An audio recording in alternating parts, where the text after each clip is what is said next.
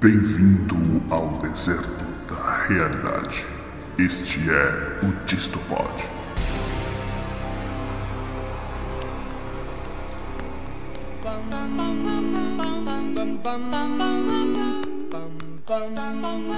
Olá, mamíferos bípedes com telencéfalo altamente desenvolvido. Eu, polegar opositor, aqui quem fala é o Tom Morpheus, diretamente da Ilha Esmeralda, e eu vi coisas que vocês não imaginariam.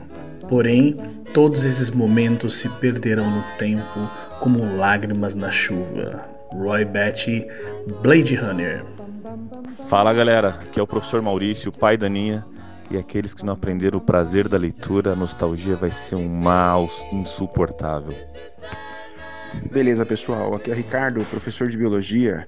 E só é possível entender a vida olhando para trás, mas só é possível vivê-la olhando para frente. Olá pessoal, tudo bem? Aqui é o Kenny Gênio, arquiteto e urbanista em formação, e o passado não reconhece seu lugar, está sempre presente. Mário Quintana. Muito bem! Estamos aqui reunidos novamente, virgens contentes e alegres, belos recatados e do lar, e dessa vez vamos explorar a dualidade sentimental da nostalgia. Por que nos apegamos ao passado? Por que lutamos contra o presente e mesclamos esses sentimentos de alegria e tristeza, amor e ódio, tudo junto por certas fases de nossas vidas, muitas vezes tão distantes. Então fica com a gente que hoje o papo está saudoso.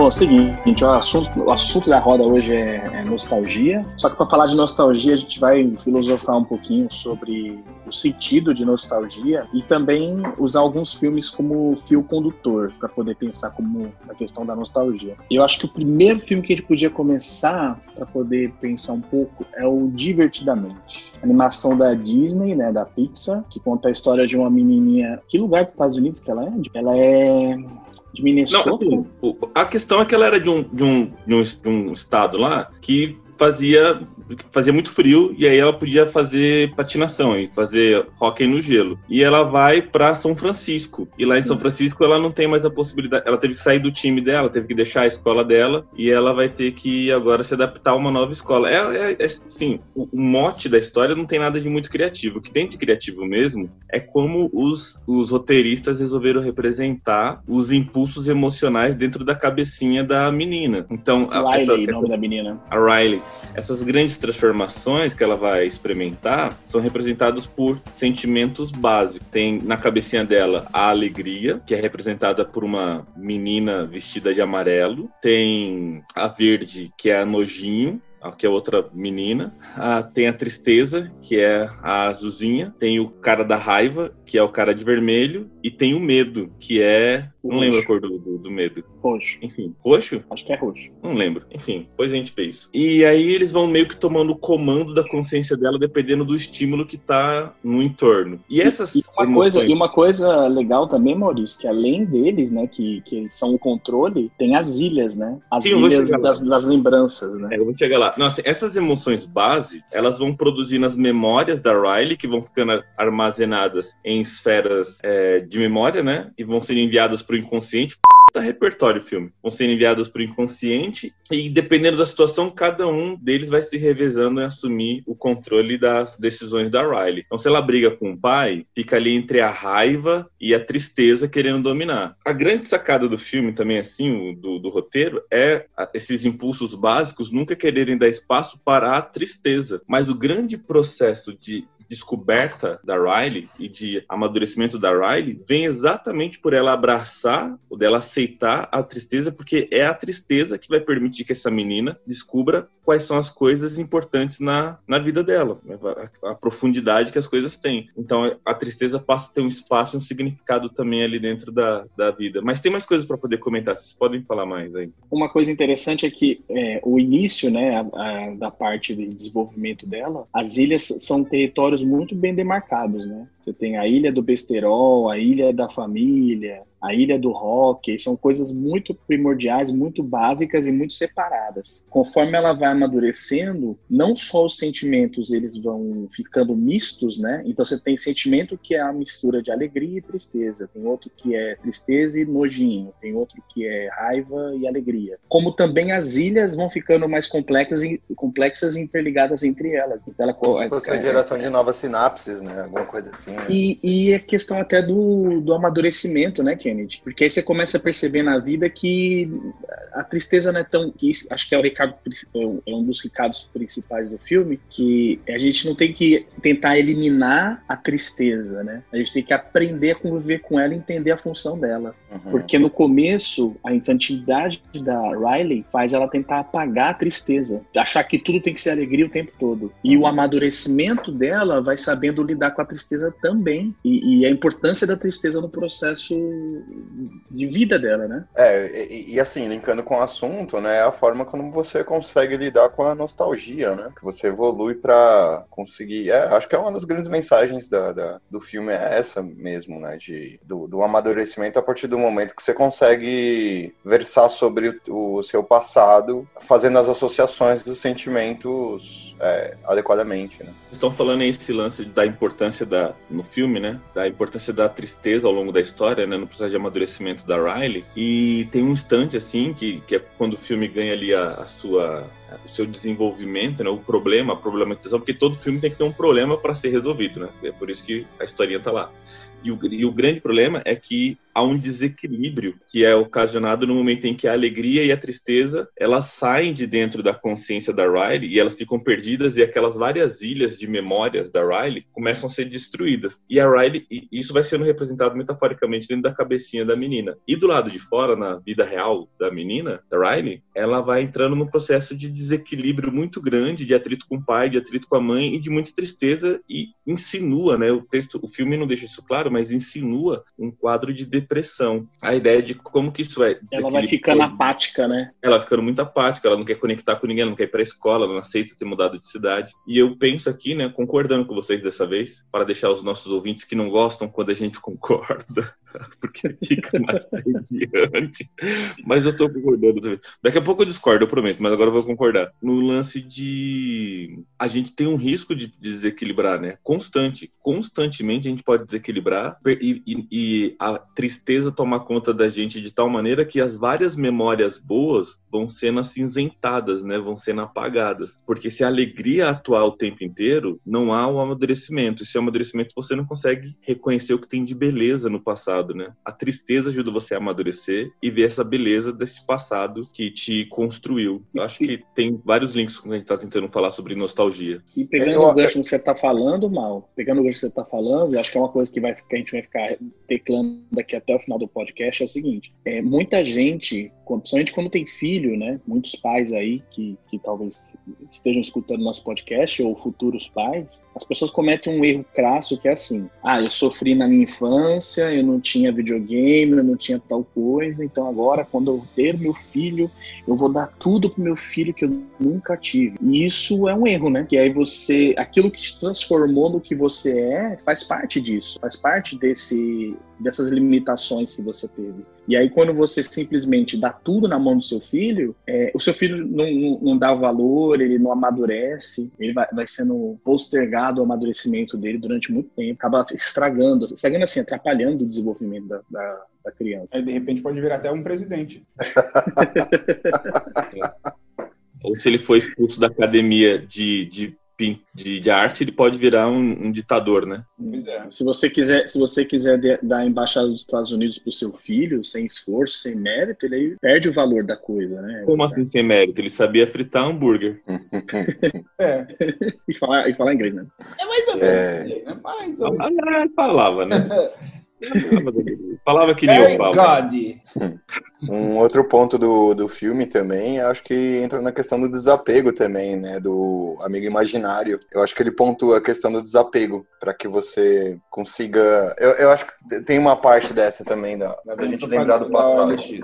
Mas olha, Oi? olha só que interessante. Ah, é, verdade. É, olha só que interessante, ó, Kennedy. O, o amigo imaginário dela lá, ele é o último resquício de infantilidade, assim, bem infantil. Um recurso imaginário Da primeira é, infância. da, da- da primeira infância, exatamente. E é justamente esse amigo imaginário que ajuda, que dá o pontapé final para as coisas voltarem a se reorganizar. Que ele ajuda a tristeza e a alegria a voltar para a sala de comando. Uhum. Então, tipo, ele- o sacrifício desse, desse último avatar aí da, da primeira infância é o que vai fazer as coisas se reestruturarem para voltar ao amadurecimento dela, né? Uhum. E, e e ele acaba, seguindo aqui na, me- na metáfora da psicanálise, ficando reprimido lá no inconsciente, né? Porque ele fica ali naquele abismo escuro e tudo bem, ele aceita ser deixado para trás para que a Riley possa voltar a ter a alegria e a tristeza avançando na vida dela. Mas o amigo imaginário ficou para trás. E voltando, né, à metáfora, já que você falou do, do inconsciente, dessa questão da psicanálise, é bem essa metáfora freudiana, né, do inconsciente ser aquele lugar profundo que vai ficando cada vez mais escuro. E quanto mais as coisas vão indo para lá, mais elas vão sumindo da consciência, ou sumindo da percepção da consciência, né? Mas a ideia de que isso é fundamental, né? É fundamental que essas coisas vão sendo deixadas. Acho que o Kennedy estava falando sobre isso, a questão do desapego, de você deixar essas, essas memórias irem embora. Porém, eu quero aqui resgatar uma outra questão, é que se por um lado é verdade que é importante deixar algumas memórias embora, por outro lado, tem algumas que elas são fundamentais para a gente demarcar a nossa personalidade. Elas marcam o que é o ser, que é o ser humano, né? A memória nos ajuda a construir a nossa identidade, a, a nossa personalidade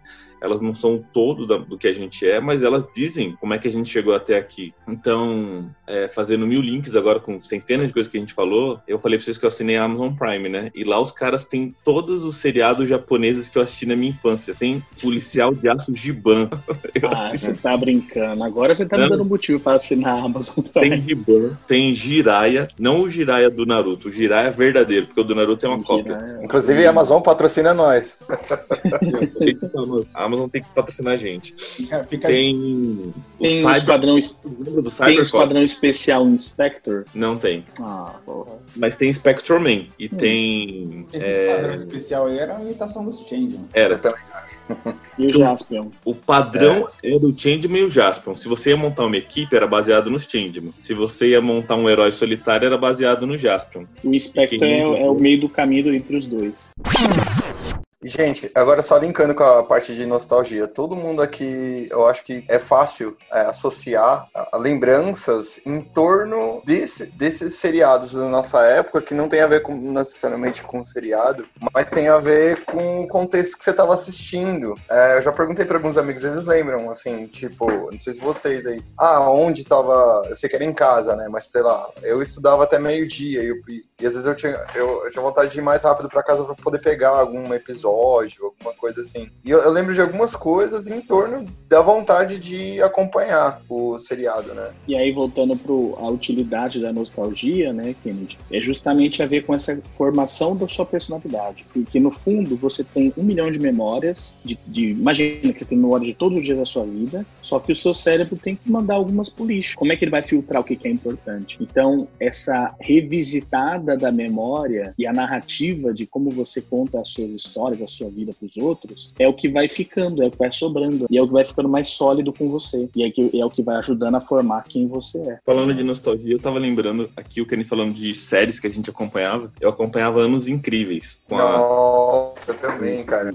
Winnie Cooper, Kevin Arnold, Kevin Arnold e o Paul. Paul. Eu não lembro qual era o sobrenome do Paul, mas era Paul alguma coisa. Era tipo o predecessor de Todo Mundo Odeia o Chris, só que ele era branco e era nos anos 60, 70. E todo Mas ele também se lascava sempre. Caraca. E era incrível, assim, porque a idade do. Acho que eles fazem isso de propósito, né? Mas eu tinha, na história, no ano que passava, eu tinha as idades que o Kevin Arnold tinha. E o Kevin, eles pegaram ele, tipo, com 11 anos e levaram ele até os 18. Não sei se vocês assistiram tudo. Mas você Assisti. acompanhou a vida do garoto. Do... Foi tipo um Harry Potter primitivo. Porque você pega ele criancinha ali, ele vai até os 18 e você vai amadurecendo junto com ele. E aí eu ficava chocado, né? Porque eu pensava assim, caraca, igualzinho a minha vida. Os caras devem ter se baseado em alguma coisa assim. Só que talvez, talvez não, acho que é isso mesmo. A vida dos seres humanos é pouco interessante mesmo, né? Porque, tipo, você acha que o que tá acontecendo com você só aconteceu com você, mas aconteceu com todo mundo.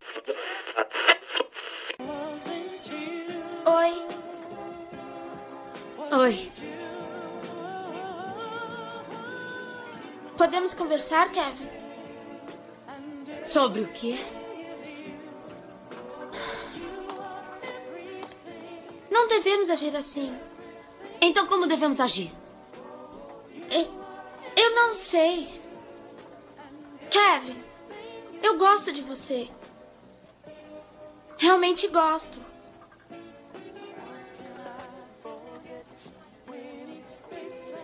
É mesmo? E eu. Preciso. Eu quis abraçá-la ali mesmo e dizer como senti sua falta. Que. Seja meu amigo. Seu amigo. Essas palavras partiram meu coração. Eu não estava preparado. Disse a primeira coisa que senti. Eu não quero ser seu amigo.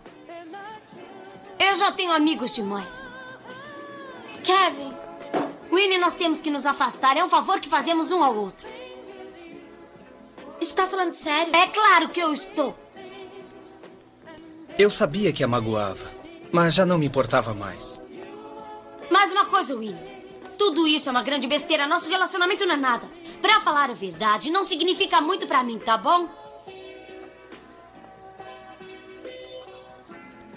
Era a maior mentira. Mas ela acreditou em tudo que eu disse.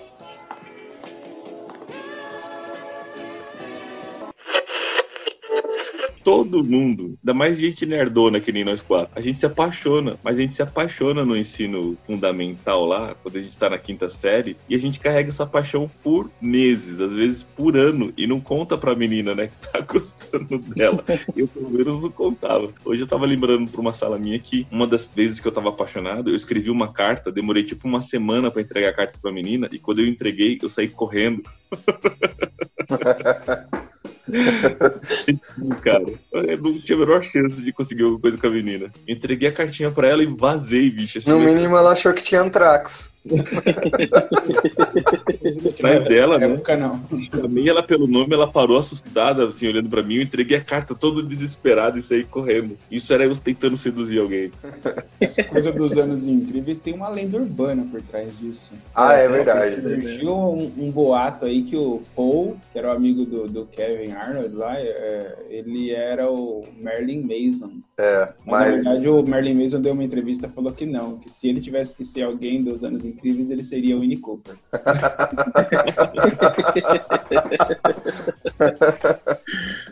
Ótima resposta. E o trágico é que É. ele fica namorando, namorando assim, né? Ali tendo aquele rolo, aquela paixão com a Winnie Cooper o seriado inteiro e no final ele não fica com o Winnie Cooper. A Winnie Cooper fica com outra pessoa e ele vai adiante na vida dele sozinho. Os Cara, esse final, esse- ele, ele me surpreendeu bastante, porque você passa o seriado inteiro achando, pô, legal, esse tá nesse vai e vem, mas no final vão ficar juntos. Não, mas, mas é que nem o Maurício falou, né? Tem que representar a vida real das pessoas, né? A É, maioria então, dos mas- amores mas- mas isso platônicos que eu acho legal. nada. É, então, é né, nesse ponto que eu achei maneiro também, a forma que a série lida com essa casualidade da vida, né? É, outra coisa também, falando de nostalgia, cara, eu, ainda eu bem, tenho... viu? desculpa que me interrompeu, ainda bem porque ela era chata pra caramba. Então, cara, e tem umas memórias que não ocupam espaço na, na minha cabeça que não- nunca fez a menor diferença. Tipo, no primeiro, no segundo episódio, falam o nome da- eh, dela de verdade. E eu, eu sei o nome dela até hoje, que é Gwendolyn, é, ou alguma coisa próxima a isso. E, pô, eu lembro até hoje, tipo, sei lá, não sei se na minha cabeça eu tava achando que eu ia participar de algum show do milhão, alguma coisa assim. Mas. Mas sabe eu o que acontece, acho, eu acho que é porque você era apaixonado por ela e você guardou o nome. Pode ser, pode Você ser. guardou porque você falou assim, um dia vão criar uma coisa chamada rede social, vou achar ela pelo nome.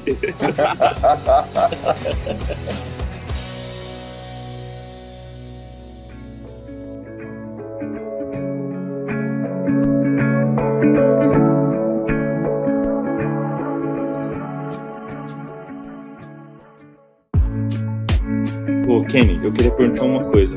Você já se apaixonou por personagem de filme ou seriado? Cara, com certeza, só não lembro quem foi, mas com certeza. Tive. Esse é o cara romântico, hein? Pô, não lembro não quem era, mas eu lembro que eu era apaixonadíssimo. Então, quando a gente é criança, pô. Mas, ô Kennedy, você falou aí que não tinha nenhuma razão pra você lembrar do nome da menina e tal. Na verdade tem, cara, porque assim, algumas memórias, elas são elas, elas têm. É como, se, é como se tivesse gancho, sabe? Então, não necessariamente é por causa do nome dela que você guardou isso, mas talvez alguma coisa no contexto dessa situação, tipo a série em si, por exemplo. É, como o Maurício falou, a gente acabava se identificando com, com partes desse seriado, né? Por mais que a gente não tivesse um contexto todo, é, por, tipo, pelo menos daquele bairro e tal, mas os tipos de conflitos, eles eram inerentes à idade, né? É, questão do, do, da paixonite aguda, a questão do, dos, da interação com os amigos de escola, enfim, eram conflitos que passam por fronteiras, vai, vamos colocar assim. Depois teve a versão em desenho, né? Do, do Sério? Funny. Ah, ah, é, pode crer. Igualzinho, pode crer. só que era um desenho. Costelinha, bate maionese. O Skitter Valentine. É. Que era o Paul. Mas, o, Wellington, eu acho que no caso do Kennedy, a teoria do Ricardo é a melhor mesmo. Para ter durado tantos anos assim, essa memória dele, é porque tinha uma conexão afetiva na época. As, as as memórias elas duram mais quando a gente conecta elas com afeto, né? E essa memória tem um fundo afetivo. Ou ele então. tinha ciúmes da Winnie Cooper com Paul, ou ele tinha, ou ele gostava da Winnie Cooper. Eu fico com a segunda opção. Não, mas é real, eu achava ela atraente, com certeza, pra idade ali, molecote e tal, é, pô, tava no meu número. Não, a gente tá junto, a gente ia brigar. Ah, com certeza. Agora, cara, Maurício ia entregar uma carta e sair correndo, aí você ficava. eu acho que eu ia sair ganhando, hein? Ué, eu achei que ele ia brigar. o, o, o, o, Maurício entrega a carta, sai correndo, o Kennedy aparece e fala assim: Posso ler pra você? e o Eli, se ele estivesse na parada, ele chamava ela pra ver uma novelinha. Posso? Posso, posso ler pra você, Gwendolyn? é. Eu ia entregar uma carta e sair correndo. O Kennedy ia querer ler a carta. O Elliot ia chamar pra ver a novela. E o Ricardo ia querer mostrar a coleção de morcego dele pra, pra Winnie Cooper. Não, ou melhor ainda, o Ricardo, o... de madrugada. Que que essa Na verdade, eu ia ficar tirando sarro de vocês, né? que é o meu papel aqui, horas. então, agora deixa eu perguntar uma coisa pra vocês, ó. A questão da, da, da nostalgia. Na época, eu não me lembro, tipo, de conhecer muito sobre estilos musicais, nem nada, sabe que tinha um rock e tal. Mas era muito novo pra distinguir. E o Joe Cooker, né, que faz a abertura... o Balão Mágico e olhe lá. É, e, o, e a abertura, né, o som da abertura, você jamais imagina, tipo, sei lá, eventos históricos que, que Joe Cooker lá no Woodstock e tudo mais. Mas, cara, toda vez que eu escuto, eu não lembro de Woodstock, eu lembro de Anos Incríveis. Eu também. Acontece com vocês também? Durum, dum. Mas aquela música é dos Beatles, vocês sabem? Não sabia. Eu também não sabia. Os, os Beatles acabou de trazer a little help from my friends, a little help from my friends, a little help from my friends. Oh baby, how you lie? All I need is my brother. I say I'm gonna get high.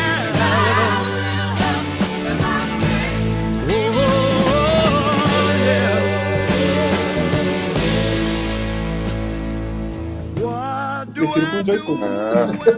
É. Apesar de gostar dos Beatles. Não sabia, não sabia, legal. Papo de nostalgia, sim, tem. Ele tá conectado. Bom, deixa eu pegar o lance inteiro. O Yumi, o David Yumi, ele fala sobre realidade magética. Um filósofo ali do, do uh, contemporâneo do racionalismo, um filósofo empirista, que diz que você só consegue aprender as coisas através da experiência e que essas experiências necessariamente passarão pelos seus cinco sentidos. Então, é pela experiência da realidade que você vai desenvolvendo categorias que explicam para você que essa realidade é. Aí ele diz que é, existe uma, uma faculdade dentro de você que faz a interpretação desses é, estímulos que os cinco sentidos te dão. Então, de repente, você tá lá e aí você vê um galo, literalmente, você vê o galo e escuta o galo cantando, não é o seu olho que diz que é o galo que tá cantando, nem o seu ouvido que diz que aquilo que tá cantando é um galo. É essa, é essa sua faculdade que faz a interpretação dos dados da realidade. Assim como quando você vê Chama figura... cérebro. Oi? Chama cérebro, essa faculdade que interpreta os dados da Ele estava realidade. tentando identificar qual era essa parte, né? Se a gente fosse Desculpa, desculpa, pode continuar. Não, não faz sentido. É que se a gente fosse falar, acho interessante trazer para os dias de hoje. Se a gente fosse trazer para os dias de hoje, seria o córtex frontal, né? Mas ali no século XVII, ele não tendo esse aparato de biologia para poder identificar qual era a parte do cérebro que estava fazendo esse serviço de consciência do mundo, ele dizia que era uma faculdade intelectiva dada por Deus que fazia essas conexões dos dados todos. E aí ele, ele também vai, já vou, já vou concluir aqui meu raciocínio, meu não, né, dele. Aí ele vai dizer que como a gente precisa fazer essas junções dos estímulos que os sentidos nos dão, a gente conhece tudo por contexto, né? Por contextualização. Então, conhecer algo é entender em que contexto aquele algo está. Então, a gente precisa necessariamente associar as informações para que elas façam significado e sentido. Então, se, eu- se eu te der uma informação desconectada de todas as outras coisas que você sabe, essa informação será absolutamente despercebida por você. Um, um exemplo, é, tem uma teoria baseada nisso que o Yumi falou, que supõe que quando o primeiro indígena viu a primeira embarcação portuguesa se aproximando no litoral, ele não viu a embarcação portuguesa, porque supostamente ele não tendo nenhuma referência do que era embarcação portuguesa, ele não conseguiria conectar aquela imagem com nada na mente dele. E ele só vai entender ou abstrair ou contextualizar quando finalmente ele enxerga um ser humano na embarcação. Aí o todo da embarcação passa a fazer sentido. E aí esse conjunto complexo de dados ele chama de realidade imagética. E na realidade imagética, ou imagem, né, ou ideia, na realidade das ideias, na realidade das imagens, tudo conectado com tudo, nesse exato instante aqui, eu estou ainda conectado com a minha realidade imagética de um garoto de 13 anos de idade, de um garoto de 5 anos de idade. Então eu tenho uma memória muito, muito poderosa aqui, ligada ao olfato e paladar, que me traz todo um monte de sentimento, que é quando eu, à tarde, com a minha mãe, ela fazia bolinho de chuva, fritava, e dias frios que nem os de hoje, por isso que deve, deve ser por isso que eu tô lembrando. Aqui no Brasil tá frio, Wellington, de novo. A gente só É. conversa no dia que faz frio. A minha mãe fritava esses bolinhos de chuva, a gente entrava debaixo das cobertas, eu, ela e minha irmã caçula, porque minhas outras irmãs mais velhas trabalhavam, e a gente assistia sessão da tarde comendo bolinho de chuva. E é inevitável que ao comer o bolinho de chuva, eu lembre de toda aquela experiência do sentimento, do afeto ali, da companhia. Era super confortável, sabe? A sensação que eu não tenho que fazer bosta nenhuma da vida, porque hoje em dia eu acordo, eu tenho 300 milhões de coisas pra fazer, cara. É uma merda. Eu tô aqui trabalhando. Ó, como é que eu falei? Eu tô aqui trabalhando com vocês. Eu não tô trabalhando. Devia ser um momento de só prazer. Mas eu já tô aqui matutando o que eu vou ter que fazer amanhã. Isso é uma merda, entendeu? Você não consegue ficar preso ao momento que você tá. E ali debaixo dos cobertores, comendo um bolinho de chuva, vendo De Volta pro Futuro, sei lá, ou O Feitiço do Tempo, ou a, a- a- aquele filme, aqueles filmes do Indiana Jones que passava 300 vezes na sessão da tarde, A Arca Perdida. Galera, vocês não viram aqui agora, mas é o Fantástico Mundo de Bob aparecendo aqui no tela do Ricardo. Era a sensação de que eu podia só ficar ali, entendeu? Não tinha que fazer nada. Sobretudo porque minha mãe que dava ordem pra mim tava ali, então enquanto ela tava ali, não tava mandando fazer nada, eu podia ficar só ali. Era prazerosíssimo. E eu lembrei que quando o Kennedy falou da música, da, de abertura dos Anos Incríveis, rola uma parada parecida com ele, né? Porque ele lembra dos anos da música, que lembra a série, que lembra uma época dele, lembra todo um contexto ali do Kennedy descobrindo o mundo, que é o lance da realidade imagética, né? Então, a, a nostalgia é essa conexão da gente com essa criança que fica dentro da gente, não que a gente esteja grávida, eu espero que a metáfora esteja clara antes que o Ricardo faça piada. Né? Mas essa criança que tá dentro da gente pra sempre, né? Essa criança tá lá pra sempre. E, e, assim, você tem que entrar em conexão com essa criança, né? Brincar com ela, deixar ela ser feliz, fazer ela ser. é, ter o espaço dela também na vida, assim. Porque ser adulto é chato demais. Ser adulto, velho, é pagar fatura. é entrar na hora, entrar na hora certa do trabalho, ser na hora certa e se apegar umas coisas que não tem a menor importância, tipo trocar de carro. Puta coisa chata, você tem que me a porra do carro, pegar outro carro, pegar outro carro. Isso é completamente desprezível. Você gastar tempo da sua vida com a merda dessa. Crianças fazem coisas fundamentais. Tipo, se é criança, você se pergunta umas paradas assim, ó. Será que os caras da caverna do dragão vão voltar pra casa um dia ou não? Isso é importante. Essa é merda. Essa é merda. Eu tinha umas perguntas muito loucas quando eu era criança. Por, por exemplo, uma vez eu fui na estação Ciência lá na, na Lapa. Cara, foi um passeio mais legais que eu fiz na minha vida. É, é, e era meu merda, assim. Porque ia ser a primeira vez que eu ia ver um computador. Crianças que estão acompanhando o programa. A gente não tinha computador nos anos 80 e 90. Não existia isso. Nem nos anos 90, não existia. Existia nos Estados Unidos, assim. No Brasil chegou lá no final dos anos 90 só. Enfim, quando eu tinha 12 anos, eu fui na Lapa. Ainda existe lá a Estação Ciência. E o que a gente foi fazer, teve uma excursão na escola pra gente ver o computador. Caramba. Eu lembro de eu pedindo tipo, uns dois meses pra minha mãe. A gente chegou lá, tinha uma fila do caraca pra poder ver o computador, sentar ali na cadeira. Você se sentia tipo astronauta de passar na frente do computador. Aí você dava uns 30 códigos no teclado, que era sistema DOS. Pra você que não conhece, vai ter que pesquisar, porque eu não vou explicar isso aqui. Dava uns 30 códigos na- no teclado do computador. Aí tinha uma tartaruguinha na tela que ela se movia. Ninguém, ninguém conseguia fazer aquela porra daquela tartaruga sair do lugar. E aí, quando um cara conseguiu, um garoto lá da minha sala conseguiu, ele virou tipo um deus durante uma semana. Ele nem sabia que ele fez com a tartaruga pra ela se mexer. E como a fila tava muito grande, tipo, eu fui uma vez só, eu nunca tive saco pra pegar a fila. Nunca, nunca, nunca. Eu peguei a fila, tentei mexer a tartaruga, ela não mexeu, eu fiquei muito puto, saí de lá e fui ver as outras coisas, né? Aí, saca, já tô terminando. Aí, mano, tinha um, um experimento super sofisticado. Os caras colocaram um espelho na frente do outro. Tecnologia de ponta. O espelho da frente do outro. Aí você entrava, né? E aí você tinha a sua imagem multiplicada ao infinito. Você tem que pensar que nos anos 80 até espelho era uma coisa rara na casa de quem era pobre. Você tinha um espelhinho quadradinho, ficava no Aquele da banheiro. borda laranja. A borda laranja. dois espelhos era muito luxo. Aí os caras colocaram dois espelhos grandes lá. E você tem a sua imagem multiplicada ao infinito. E eu pensei assim, caraca, eu juro que eu pensei isso na mesma hora. Eu falei, caraca, Deus deve ser uma parada tipo assim, né? Que eu pensava, minha mãe falava assim, que Deus tinha criado tudo. E eu pensava na hora, e quem que foi que criou Deus? Aí eu pensava num Deus maior. Aí ficava horas da cama pensando uma merda dessa. Por isso que eu virei professor de filosofia.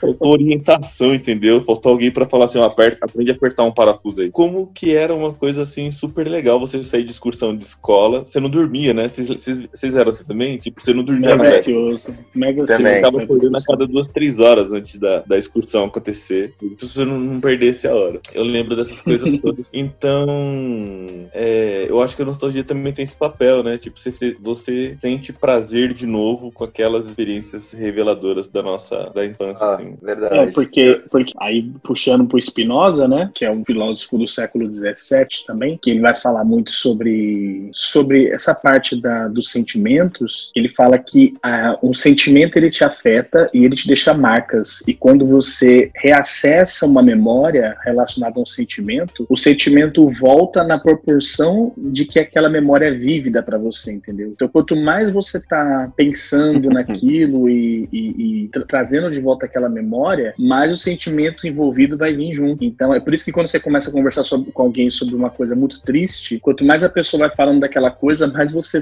vai chorar, né? Mais aquilo vai te levar ao choro. E a mesma coisa é quando você tá relembrando os bons momentos com os amigos, né? O cara fala uma coisa, fala outra, você começa a rir só de, só de pensar no que aconteceu, né? Porque aquilo vai ficando mais claro na, na sua, na sua mente, né? E o sentimento vai voltando. Eu tenho, tenho um, é, eu acho que eu, eu encontrei um nicho para falar da nostalgia dentro da arquitetura e urbanismo, que é justamente o patrimônio histórico. Uma das coisas que é feita para se avaliar a importância de um determinado ponto de uma cidade, eh, linkando, você também faz uma pesquisa com as crianças, falando para ela colocar, desenhar no papel o, o que ela lembra do trecho de um ponto A a um ponto B, mas você também faz uma, uma, uma pesquisa, né, uma entrevista com o pessoal mais antigo da cidade e pergunta o que que na cidade marcou ela, né, assim, de, de lembrança, assim, um espaço, né? Então tem gente que vai falar de uma casa de shows, vai gente vai falar, ah, que tinha, tipo, que no Nordeste vai ter gente, ah, tinha a casa da fulana de tal, onde todo mundo ia pra assistir TV, né? Então, e aí, às vezes essa casa ainda existe ainda. Então, o pessoal, você vai, essa nostalgia, ela acaba, às vezes, por um espaço que você não faz a menor ideia do que ele era e tal. Por conversar com determinadas pessoas, alguns pontos acabam ganhando importância, além do material, né, que ele foi, foi concebido, né, tijolo, taipa, enfim. Mas ele começa a ganhar uma roupagem histórica das memórias vividas ali. Então, isso também é legal. Então, é de, de pegar a nostalgia das pessoas. E aí você vai falar assim, pô, quando eu fiz esse trabalho na universidade, um- uma das coisas que a professora fez foi fazer a gente lembrar da, da nossa, das nossas nostalgias das, das cidades da onde a gente veio. E no meu caso, a minha infância eu passei no bairro é, chamado Jardim Silvia, em Francisco Morato. Tinha uma, apesar de não enxergar muito bem, é, é, a, o elemento que, que fazia, é, que eu lembrava assim de ver, sempre era um ponto focal que dava para ver de longe, era a caixa d'água da escola Jardim Silvia. Né? Eu acho que agora não mudou de nome, mas enfim. E era um ponto que eu lembrava, porque qualquer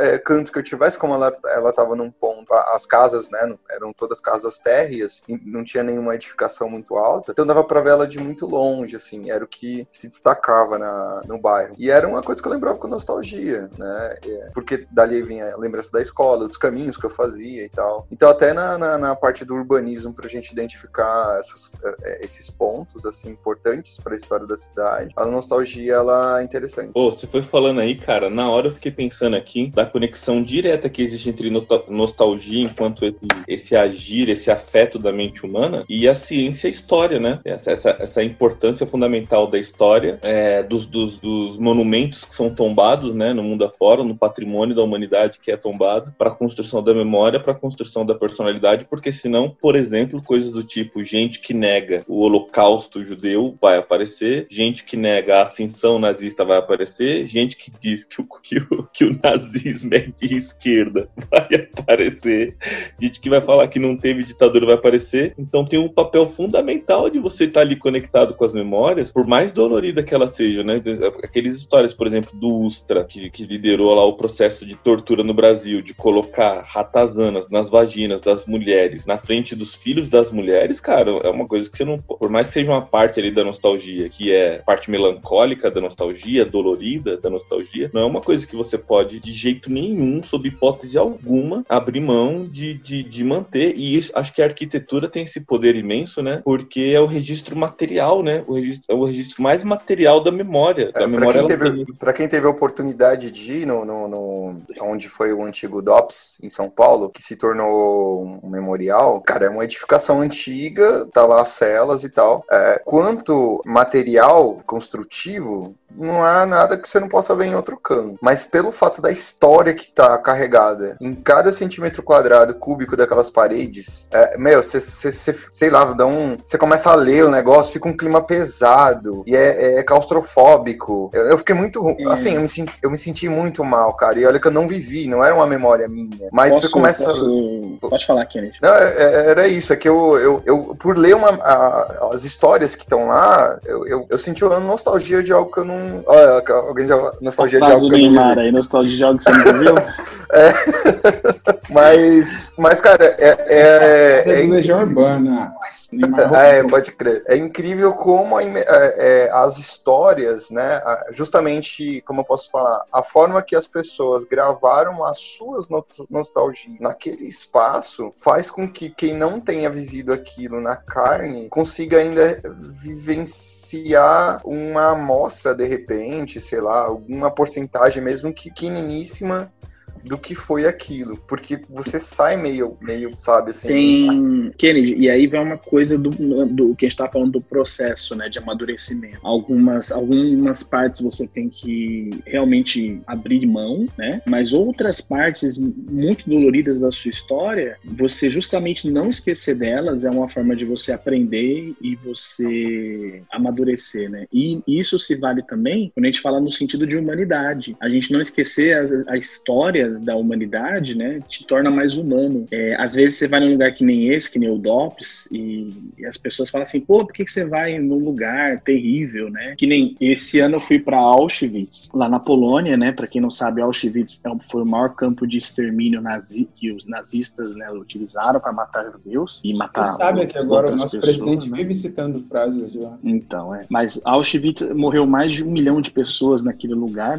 né? E é um lugar que hoje está preservado, né? Ele é tombado como um patrimônio histórico justamente para não se repetir o que foi o genocídio causado pelos nazistas. E eu fui lá esse ano e foi, um, foi uma experiência terrível. Por outro lado, uma experiência engrandecedora por, por, você conhecer, ver, né, sentir um pouco da história humana. E muitos amigos meus vieram falar assim: pô, meu, por que, que você vai num lugar desse, cara? Tanto lugar legal para visitar, tanto lugar divertido. E aí eu falei, cara, viajar não é só diversão, né, cara? Cara. É, tem, tem certos lugares que você tem que ir como, como, como uma parte do amadurecimento quanto ser humano, né? Então, e aí voltando, pegando o gancho de novo no, no Spinoza, quanto mais você tem empatia pelo outro, mais o, o sentimento do outro te afeta. Então, quanto mais você tem empatia por uma pessoa, mais o sofrimento dela ou a felicidade dela te afetam no mesmo nível. Então, quando você se forma na faculdade, o nível de alegria da sua mãe é diferente daquele seu, seu primo de terceiro grau, sabe? Quanto mais próxima a pessoa é de você, mais ela compartilha do seu sofrimento e da sua alegria. E, isso torna a gente um pouco mais humano. Então, acho que visitar lugares que nem o Dobbs ou que nem Auschwitz, acho que é, é, um, é um movimento nostálgico, porque é um sentimento um pouco interessante de você querer conhecer a história, mas um pouco triste, sabe? Você sai lá de lá muito mal. Cara, deixa, deixa eu falar uma parada. Eu vou, eu vou entrar aqui numa digressão que é muito comprida, talvez. Então, vocês fiquem à vontade tanto para me interromper aqui agora, quanto para você cortar tudo lá na edição, viu, Elton? Fique muito, muito, muito tranquilo para cortar. Mas eu, eu achei tão do caralho, porque. o modo Ciro Gomes agora.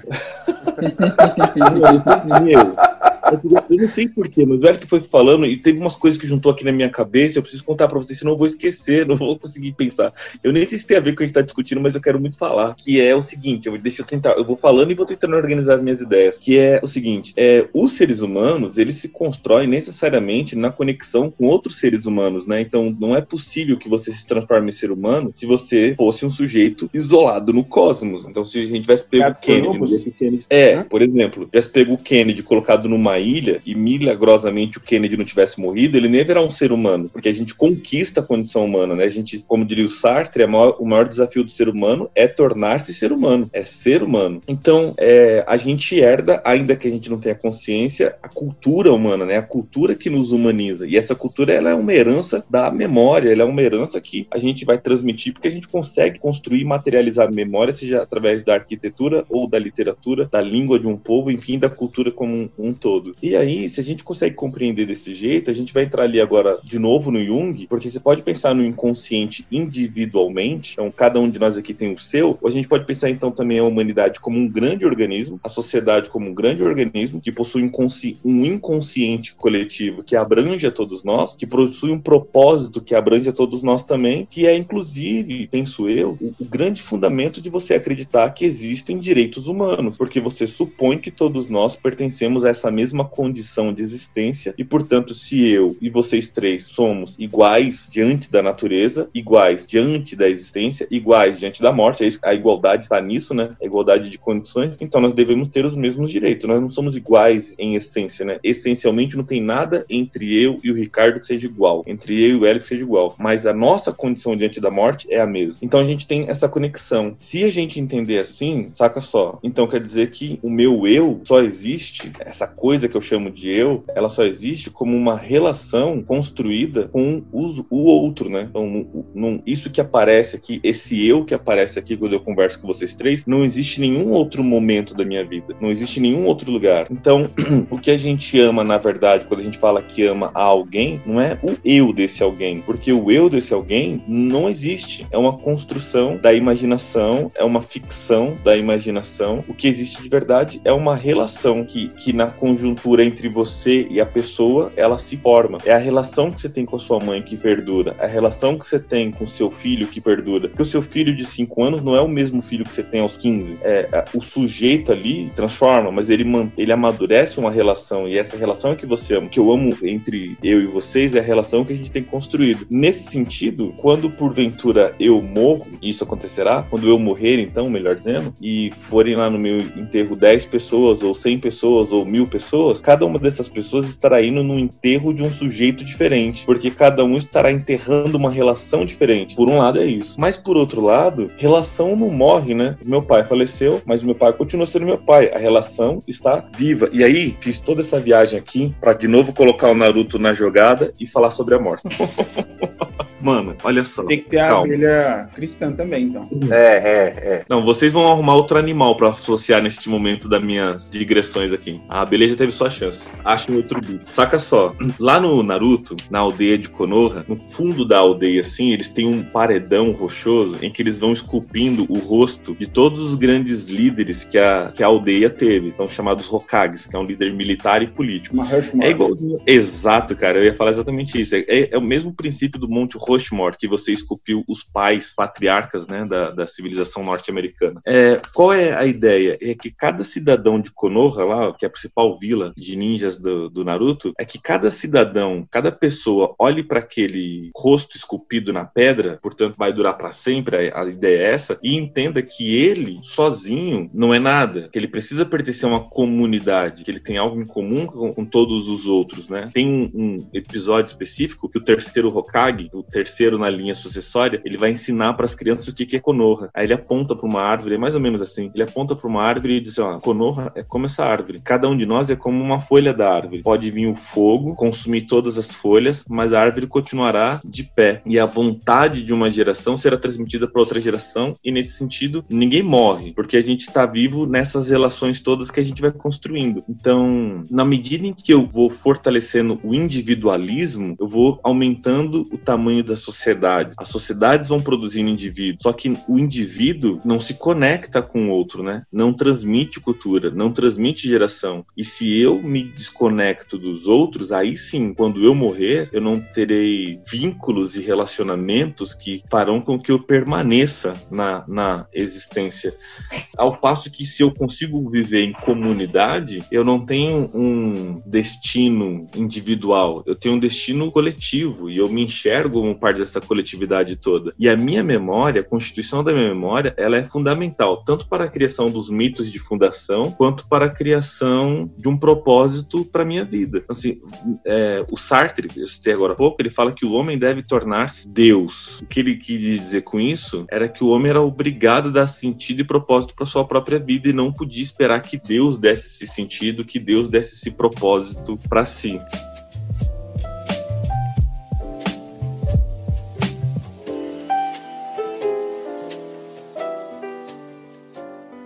Pegar o gancho aí que você falou de destino e falou de conexão, né, de como as pessoas se conectam para poder criar sentido para as coisas. O outro filme que estava na minha listinha tem muito a ver com isso, que é muito engraçado que eu só fui, eu, eu, eu sempre enxerguei esse filme por um paradigma e aí pensando na, na questão da nostalgia, eu reparei que esse filme tem tudo a ver com nostalgia. E aí eu peguei, eu consegui descobrir uma nova forma de ver esse mesmo filme, que é o Fabuloso Destino de Amélie Poulain. Quem já viu esse filme? Esse filme, cara, ele é maravilhoso ali, porque dependendo da bagagem que você tem, você, você- você sempre, tipo, essa interpretação agora da nostalgia, sei lá, quanto, só, toda vez que eu só. reassisto esse filme, O Ricardo, eu- você já viu é, esse filme? são novos olhos. Ricardo, você já viu? Eu já assisti, mas faz muito tempo. Eu assisti uma vez só. Então, deixa eu contar um pouco sobre o filme para quem não, não conhece, né? Você tem. É um filme francês, né? Do Jean-Pierre Jeunet. E ele conta a história da Amélie, que é uma garota. E é engraçado que a gente se conecta muito com o filme desde o começo, porque ele vai mostrando as brincadeiras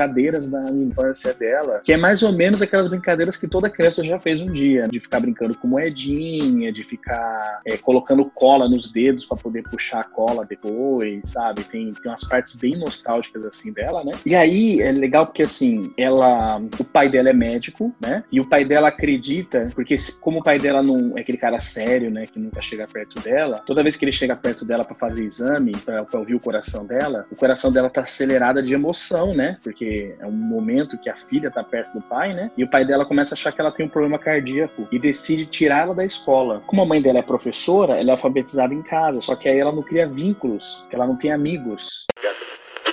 Amélie tem seis anos. Como todas as menininhas, ela gostaria de ser abraçada por seu pai. Mas ele nunca a toca, a não ser para examiná-la uma vez por mês.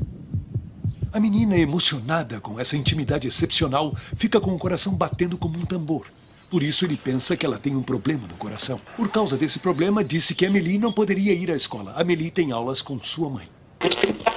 Então ela começa a criar é, coisas sozinhas, amigo imaginário, brincadeiras imaginárias, e, é, e ela não ela não amadurece, sabe, como, como as outras pessoas, né? Quando ela fica adulta, que ela mora sozinha, ela vira uma garçonete e tal, ela começa, ela tá um dia em casa e ela vê a notícia da morte da princesa Diana no jornal, e aí ela acaba caindo a tampa do perfume dela, que quebra um azulejo, ela abre o azulejo e tem um, uma caixinha com memórias de um garoto que viveu no apartamento que ela viveu há muitos anos atrás.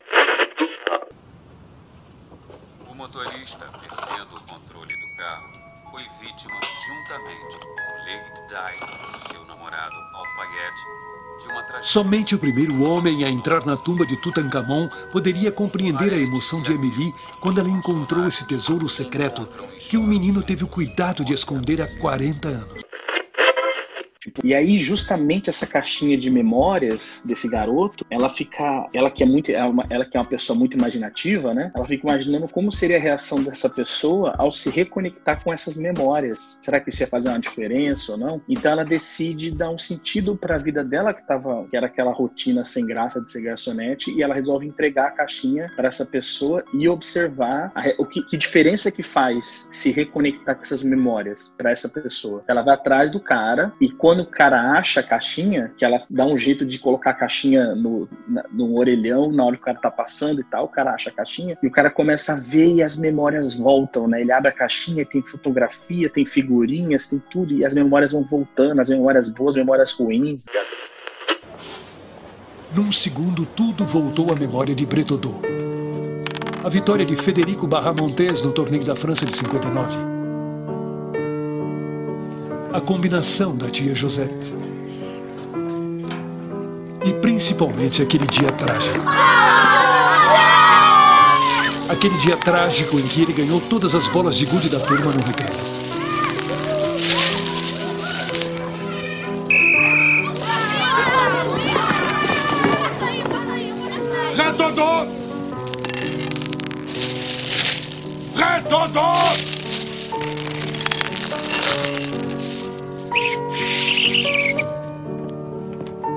Apertão, Retodô!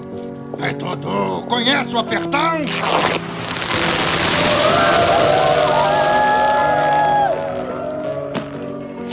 Engraçada a vida.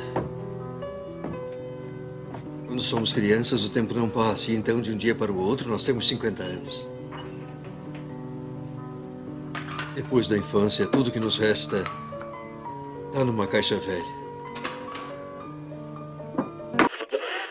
E o cara, justamente por entrar em contato com esse lado da infância dele, ele lembra que ele tá brigado com o filho dele, que ele não conversa mais com o filho dele há não sei quanto tempo, e ele percebe como, como ele tá perdendo uma parte importante da vida, estando distante do filho dele. E ele resolve reconectar os laços de família por causa dessa caixinha, dessas memórias que ele tinha perdido, que ela devolveu para ele. E é muito legal isso no filme porque acontece. Os outros personagens que estão em volta da Amélie Poulain, ela começa a ajudar cada um deles e cada um deles tem um problema com memórias, com a, o passado, né? Ela começa a tentar resolver a vida deles para poder lidar com isso, né? E sem querer, Maurício, olha que interessante, que conecta com o que você estava dizendo. Ela tentando ajudar a vida dos outros, ela sem querer vai acertando a própria vida dela, entendeu? Sem querer, ela vai conseguindo acertar a própria vida dela que tava sem, sem nada, sem destino. Então o que que ela faz? Tem a vizinha dela que o marido morreu e o marido traiu, o marido foi embora, deixou a mulher e, e morreu num acidente de avião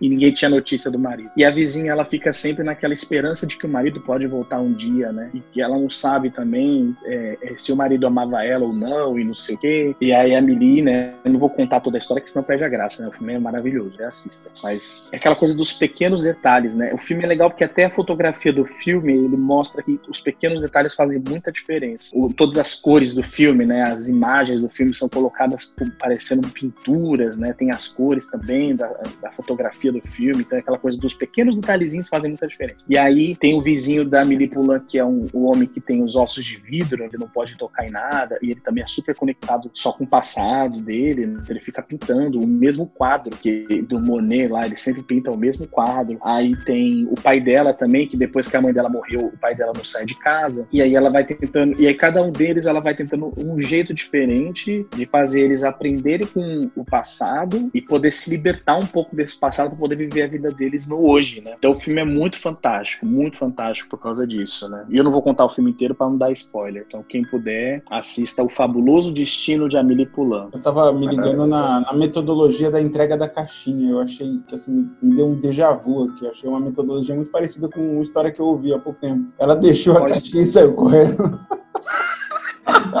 Entregou a caixinha e saiu correndo.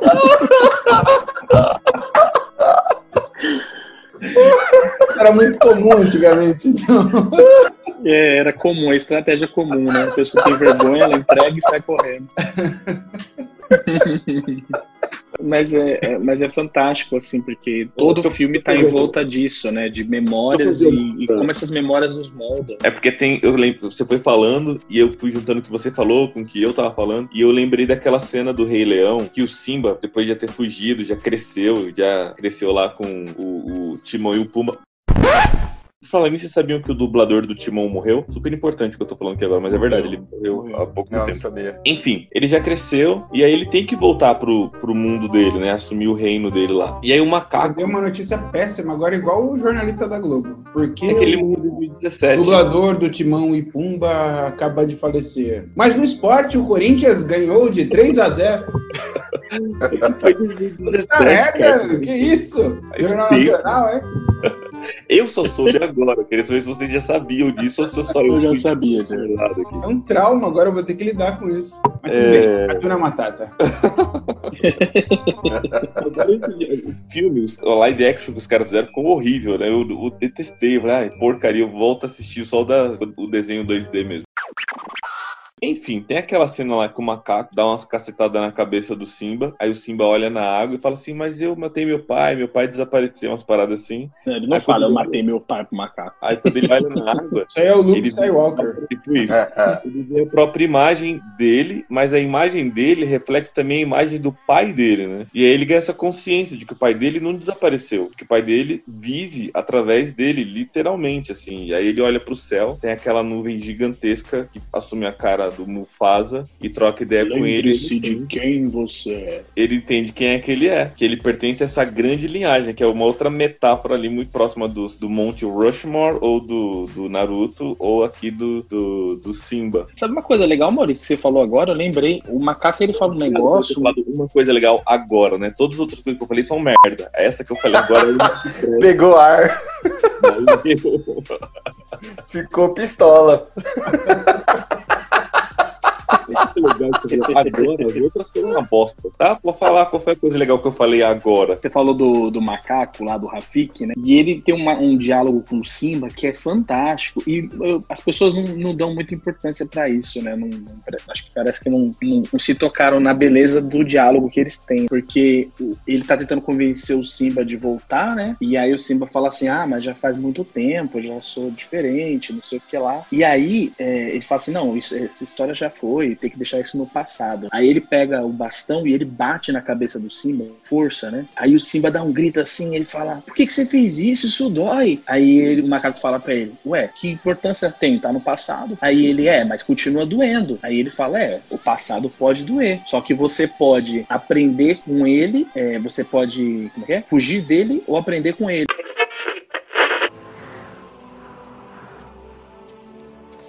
Mas o que é isso? o tempo ah, está estranho, você não acha? É. O vento deve estar mudando. Ah, mudar é bom. É, mas não é fácil. Eu sei o que eu tenho que fazer, mas se eu voltar, tenho que enfrentar meu passado. Eu tenho fugido há tantos anos. Ai! Ei, que história é essa? Não interessa, está no passado. É, mas ainda dói. Oh, é, o passado pode doer, mas do jeito que eu vejo, você pode fugir dele ou aprender com ele. Ah, entende? E o que vai fazer? Você pode deixar no passado, aquilo dói, mas você, o que que você vai fazer com isso, né? Tem que fazer alguma coisa com isso. Eu Legal, dava uma porrada eu no meu prefiro a carro. metodologia Rochelle de convencimento. Volta já pra lá, Simba, senão eu vou bater em você até você ficar branco. Kennedy apanhou da Rochelle. Ele era irmão do Chris. Pouca gente sabe essa parte. E aí, e aí, ó, eu vou trazer pra roda mais dois filmes que vai de encontro com quando as pessoas estão tentando fugir do passado, né? Dois filmes aqui. Um é O Brilho Eterno de uma Mente Sem Lembrança. Nossa. E o outro filme é o Clique, aquele filme do Adam Sandler. No controle remoto? Isso, É. exatamente, esse do controle remoto, né? Esses são dois filmes que mostram que o cara tá tentando, ele acha mais fácil apagar o passado, que o passado é cansativo, o passado dói, o passado faz sofrer, o passado é entediante. E aí esse processo de apagar destrói um pouco o que ele é, o que a pessoa Destrói é. um pouco, não, destrói tudo, né? Ele fica saltando no tempo, assim, quando ele finalmente se toca, já morreu todo mundo que é importante, ele nem viu as pessoas morrendo. Conta, conta a sinopse do, do, do- o que, que é o clique, pra quem não viu, Maurício. Não, tem um cara que tá ambiciosamente querendo realizar o sonho norte-americano. Só que a família dele, pai e a mãe, os dois filhos. Estadunidense. É, sonho norte-americano, estadunidense. Porque os canadenses não são assim, são muito melhores. São pessoas civilizadas, desconectadas do mundo material, os mexicanos Criaram o também. Rush. Enfim, aí ele acha, ele não diz isso, mas é nítido que ele acha que a família dele é um estorvo pra ele conseguir promoções na empresa. Um dia ele vai buscar, fazer uma compra lá numa loja, daquelas lojas gigantes que tem nos Estados Unidos, loja de. Ah, que se dane, aquela loja Walmart. Departamento. Departamento, Kenny, valeu. E aí ele encontra a morte lá no departamento, ele não sabe que é a morte, mas a morte dá pra ele de presente um controle remoto que possibilita que ele é, altere a velocidade do tempo e das memórias e das experiências. Então, se ele tá numa fila e ele não tá suportando, ele acelera a fila e ele vai direto lá pro guichê, ele não tem consciência. Mas na prática o que tá acontecendo é que ele não tá, ele está no piloto automático. Então ele não tá pre- percebendo a passagem do tempo, nem tá experimentando aquela dor ou aquele tédio, mas o tempo salta. E aí o controle remoto entra no automático, ele é programado é, automaticamente, e toda vez que ele experimenta uma sensação negativa, tédio, medo, dor, frustração, o controle remoto salta para o outro momento, é, onde não vai ter mais dor. Mas ele vai saltando no tempo, ele salta uma vez, ele perdeu a esposa, ela se separou dele, ele salta outra vez, ele perdeu o pai, salta outra vez, perdeu a mãe, depois perdeu a filha, daqui a pouco ele já tá super velho, saltando nessa busca frenética por realizar o sonho estadunidense, welfare, welfare state que só as coisas boas, né? Na verdade, ele quer viver É, ele queria só as coisas boas e isso faz com que ele perca todo o restante, que é a maior parte da vida. Que é o que dá de sentido para as coisas boas, né? é, porque de vez em quando tem um Natal legal. A maior parte do Natal é um pé no saco. De todos os natais, alguns salvam. De Mas é o referencial, né? O referencial pra você saber o que é um Natal legal é os outros chatos, né? Eu imagino Não. um brasileiro racional com um controle desse. De repente, eu, eu saio de 2019 e vou para 2023. Aí o que que acontece? Ele é Ele- Sérgio Moro. Ou João Dória. Não adianta, gente. Quebra o controle. Você vai parar, você vai parar em 2050. E aí, então, já não tiver mais 2050 vai lá e eleger o Silvio Santos presidente. Ô, por falar nisso, o Android dele, né? O cérebro dele dentro de da água. assim. Cara, eu assisti, eu assisti De Volta pro Futuro 2, e aí o filme ele, ele é uma viagem de 1985 pra, pra 2015. Vocês sabiam disso? Sim, E eles sabia. acharam que em Dia- 2015 ia ter carro voador. Eu falei assim, pobre coitado. É que, Ele não, tinha essa de outubro. Isso eu tenho a resposta. Por que, que não deu certo? Perguntaram lá pros caras por que, que eles planejaram errado, né? Eles, como se diz, previram errado. Eles falaram "É que a gente não, só não previu que a gente ia ter que explicar de novo que a Terra era redonda para as pessoas. Isso não deu para evoluir a ciência. É. Esse pequeno detalhe. É, nem sempre é ordem e progresso, né? E aí o outro filme do, do filme do O Brilho Eterno de uma Mente Sem Lembrança, né? É um processo meio parecido, mas o cara tentando apagar as memórias de um relacionamento. Ou de uns relacionamentos. É porque no fim da história a gente não. a gente- deixa eu tentar explicar isso. É, quando a gente vive uma experiência ruim, seja ela que natureza for, a gente tem dois sofrimentos. A experiência em si, a experiência daquela dor em si, o carro que eu tive roubado, o- o- a namorada que me deixou, sei lá. E tem uma outro, um outro sofrimento que é mais camuflado, que sou eu não aceitando a injustiça de eu ter experimentado essa dor. E essa outra dor, a dor da, dessa, dessa não aceitação, ela é mais corrosiva do que a dor em si. Ah, Eu perdi minha namorada. Por que que isso aconteceu comigo, logo comigo, que eu fiz tudo tão bom, eu sou um cara tão legal. Não vale a pena ser um cara legal também, vou começar a ser um desgraçado nesse mundo. E isso pode ir ganhando outros, outros que vai deteriorando, né? Eu simplesmente não consigo entender que coisas ruins acontecem para pessoas boas. Por quê? Porque a vida é assim e tal. E agora eu posso pensar também que nem o Simba lá, que de toda dor há um aprendizado. Eu posso não tirar proveito daquele aprendizado, mas ele está lá. Eu aprendi alguma coisa. E quanto mais sofrimento, mais caro foi o aprendizado que eu comprei, né? Mais, mais rico é esse aprendizado que eu tenho. Só que às vezes a gente fica tão conectado com a dor que eu tô experimentando, da não aceitação do sofrimento, que eu acabo desperdiçando a lição que eu tenho na mão agora. É o Um tipo reflexo de disso, Mal, um reflexo disso é só a gente observar como as pessoas lidam com o término de relacionamentos. Quando um casal termina, depois de passar, sei lá, 10 anos juntos, alguém chega e fala assim: Nossa, que pena que não deu certo, né? Não, deu certo. Deu certo durante 10 anos. Mas aí as pessoas mudam, as pessoas se transformam em, outra, em outras coisas, mas durante 10 anos elas viveram super bem, né? Ou mais Não é ainda, não né? deu certo. Um relacionamento de 10 anos que dá certo é um relacionamento que eu cresci e a pessoa cresceu também. Eu vivi e a pessoa viveu também, e a partir de agora a gente vai crescer de outras formas, de outros, em outros lugares. Por fim, a nostalgia é esse grande baú de referências pra gente conseguir se aperfeiçoar. Não necessariamente a gente vai aperfeiçoar, mas iremos. Porque, por exemplo, fui lá, perdi alguém que eu amava muito. né? Passei pela experiência traumática da morte do meu avô. Isso pode fazer eu ressignificar a vida, né? Caraca, mano, onde é que eu tô colocando aqui os meus, as minhas prioridades? O tempo tá passando velozmente. Onde é que eu quero gastar cada dia de vida que eu vou ter daqui até o final da minha vida das pessoas que eu amo? Talvez passar uma tarde jogando videogame ou escalando o pico do Jaraguá seja mais significativo do que conseguir mais uma promoção lá na empresa ou comprar uma chácara em Atibaia e criar. Ah, isso aí tem muito valor, hein? Tá em alta no mercado da corrupção brasileira. criar cavalos. E, e aí, para terminar, para a gente pegar a nossa última ponte, né, que é essa questão da, da ressignificação das memórias, né, e no valor que elas têm, eu trago mais dois filmes. eu acho que. Não, é para finalizar, eu tô jogando de dois em dois pra gente. Ô, ô, Carter, Carter, o último ponto dele tem a parte A, 1, A, 2, A3. É. Aí tem a B, B1, B2, B3. É o final dele. Eu trago mais Parece dois filmes: Harry Potter e O Senhor dos Anéis. Versão estendida, né? Dois filmes aqui. Eu não sei se to- vocês viram os dois. Um é o Vanilla Sky, do É, Tom Cruise. E o outro se chama. É, é um outro filme francês chamado Os Intocáveis. Trapalhões em Terra Pelada. Vocês já viram Os Intocáveis? Filme francês? Não.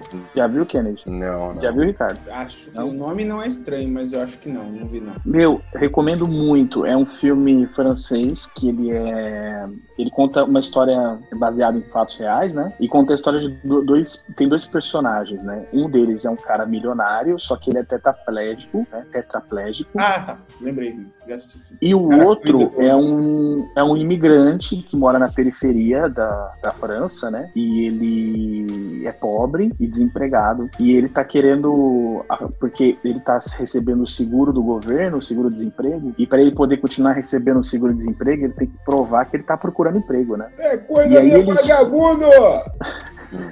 E aí ele chega num recrutamento que esse milionário tá fazendo para um enfermeiro particular, né? E aí o cara, o milionário, vê que aquele cara não tem experiência nenhuma, que não tá afim de trabalhar e que não tem nenhum tipo de sentimento de piedade por ele e nem experiência e resolve contratar ele, né? Meio que meio que um desafio, ó, só porque você diz que não tá afim de trabalhar, eu vou te contratar, né? Se você Na você- verdade, é porque- exatamente porque ele não tem pena dele que ele é contratado. Isso, isso, Porque ele não exatamente. quer contratar alguém que sinta dó dele. Ele quer alguém que trate ele como trataria qualquer outro ser humano, com desprezo. que Ele é aquele que o ser humano tem na Como um base. lixo. Nossa, ele tá me tratando como ele trataria qualquer ser humano, como um lixo. Quero Pô, eu sou milionário, eu não tô acostumado a esse tipo de coisa. Tem que me tratar como eu trato as pessoas. Uma experiência, né? Muito específica. E aí, o legal do, do filme, né, é a relação de troca deles dois, né? Porque um, ele tem. Dá dinheiro e o outro dá atenção, né? Não, porque um, um tem, vigor, tem um vigor físico, né? De poder ter todas as experiências que, que a saúde permite. E o outro tem o vigor, o vigor financeiro para poder ter todas as experiências que o dinheiro permite. É, e aí fica esse choque, né? Do milionário pobretão. E, e, e aí é eles, eles aprendendo um com o outro, né? E ressignificando a vida dele. Eu vi isso num outro que chama acho que a Dama e o Vagabundo. Super bonitinho a cena do macarrão. Tem, tem umas coisas assim bem engraçadas. Tem uma parte que o, que o cara fala assim, cara, é, eu não sinto, o cara não sente o corpo, mas é, por que, que você tem. Ele, que, aí ele, tem, ele não sente o corpo, mas ele tem uma namorada, né? E aí ele fala assim, pô, cara, mas você não sente o corpo, o que, que adianta você ter uma namorada e tal? O cara fala assim, ah, meu amigo, você não sabe que, que, é, que milagre que as orelhas não fazem, né? Caraca. Me deu esperança agora. E aí é justamente isso, né? É, é, cada um deles é muito apegado é, só com o que tem, é, só que não dá valor pro que tem porque deseja aquilo que não tem, né? Um deseja o dinheiro, o outro deseja a saúde. E aí juntos eles vão ressignificando o que falta no outro, né? E aí surge uma relação de amizade entre eles dois e tal, bem, bem bacana. O ser humano típico é assim, né? Sempre acha que a felicidade está no lugar onde ele não tá, né? Aquela história da grama do vizinho é sempre mais verde, né? Ah, quando, É muito eu, quando eu fizer 18 anos, eu vou ser feliz porque eu vou ser independente. Aí faz 18 anos. Ah, quando eu comprar meu carro, eu vou ser feliz. Aí compro o carro. Ah, quando terminar de pagar, eu vou ser feliz. Aí termina de pagar, ah, eu era feliz quando eu tinha 15 anos. A música dos Titãs, né? O que nos falta nos cega para aquilo que nós já temos. É Platão, né? É Platão, eu desejo por aquilo que, que era falta, Arnaldo né? Ah, e o Vanilla Sky é mais ou menos isso também, né? O cara ele tinha todas as. ah, cara bem sucedido, tinha dinheiro, tinha as coisas que, ele, que o pessoal coloca como uma vida perfeita, né? E aí ele perde tudo num acidente, num acidente de carro, e ele fica numa busca incessante por aquilo que já foi, né? Que já passou, que já não é mais. O Maurício falou da questão da importância da nostalgia em pontos específicos que fazem com que a gente aprimore a nossa humanidade, né? Dependendo da do, do nostalgia. Com, com a relação com isso que você fez, ah, foi feita até algumas associações com, com espaços, né? Com, com locais e tal. E na, nos filmes que foram citados aí pelo Wellington, ele falou do filme O Clique, que basicamente tem a questão de você passar, a questão de você tornar a sua vida um corredor de passagem e não de permanência. E aí eu não podia deixar de falar dos espaços urbanos que a gente tem, que é justamente dividido em áreas de permanências e áreas de passagem. Então, assim, o que, que seria uma área de permanência? Um parque, uma praça, uma calçada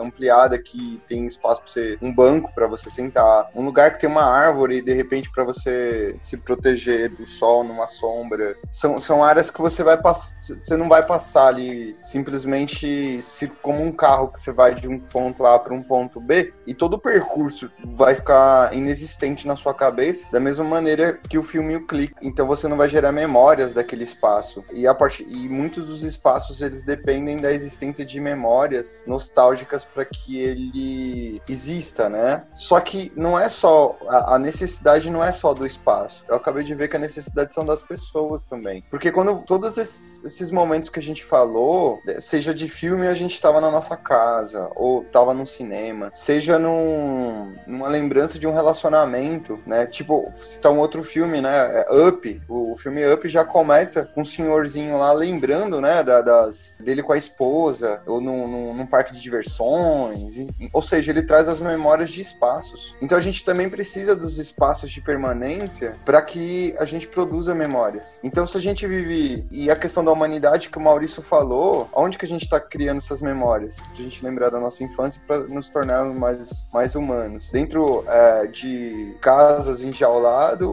ou de repente numa rua que é convidativa você jogar bola ou jogar bolinha de gude com seus amigos da rua de cima ou de baixo. E a gente vê cada vez menos essas, esses espaços urbanos convidativos pra gente interagir com os nossos amigos. Depois de- que passar a pandemia, escola. viu, gente? Sim, é, é, é lógico, eu tô levando isso em consideração.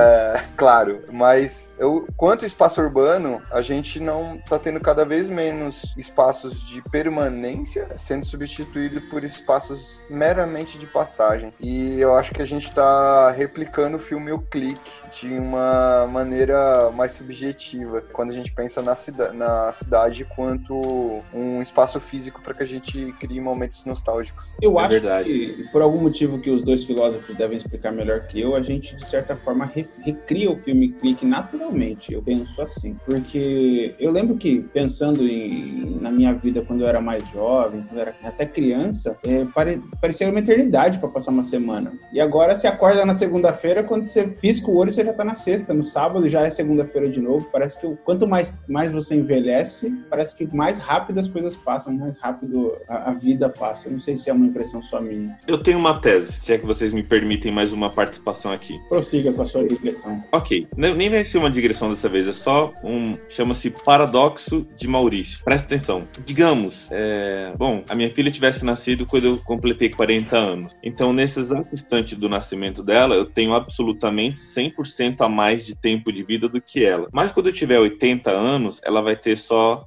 Não, não vai dar certo que eu vou morrer antes dela chegar onde eu preciso. Digamos que eu tivesse tido a minha filha com 20 anos, senão vai, a conta não vai dar certo. Com 20. Então, quando a minha filha completar 20, eu vou ter 40. Não subestime então, a engenharia genética. Verdade. Mas enfim, como eu sou pobre, provavelmente ela não vai chegar para mim. Foi o que o Kennedy falou naquele episódio sobre ecologia. Sobre ecologia. Mas todos precisam de cobaias.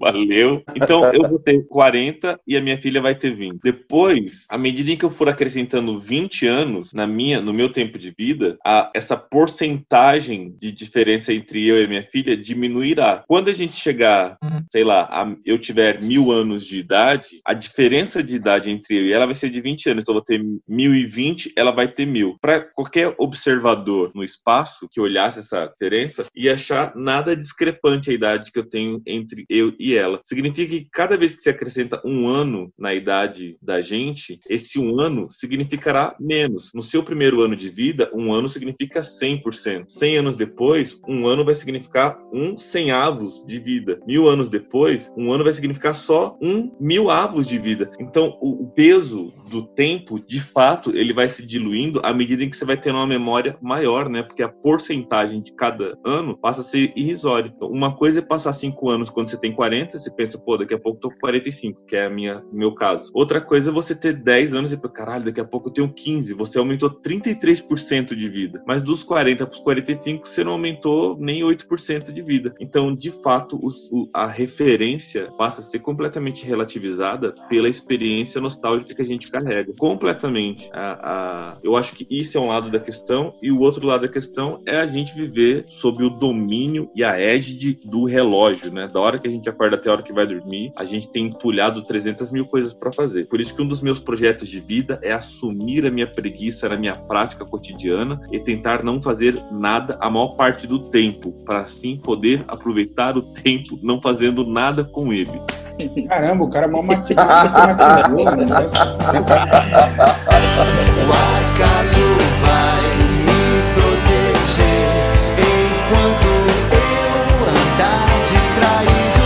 O acaso vai me proteger enquanto eu andar.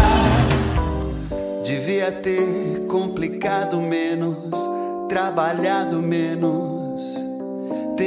do sol se pôr.